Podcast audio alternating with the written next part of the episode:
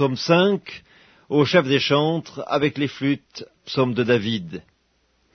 Prête l'oreille à mes paroles, ô Éternel, écoute mes gémissements, sois attentif à mes cris, mon roi et mon Dieu, c'est à toi que j'adresse ma prière.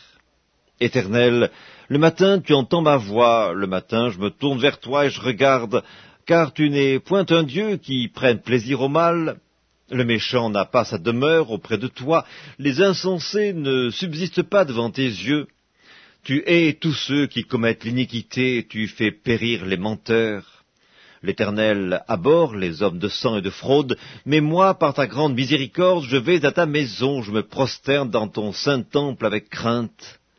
Éternel, conduis-moi dans ta justice à cause de mes ennemis, aplanis ta voix sous mes pas, car il n'y a point de sincérité dans leur bouche, leur cœur est rempli de malice, leur gosier est un sépulcre ouvert, ils ont sur la langue des paroles flatteuses.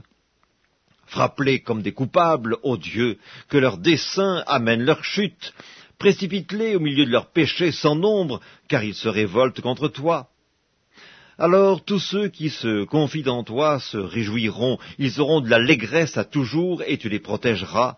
Tu seras un sujet de joie pour ceux qui aiment ton nom, car tu bénis le juste, ô Éternel. Tu l'entoures de ta grâce, comme d'un bouclier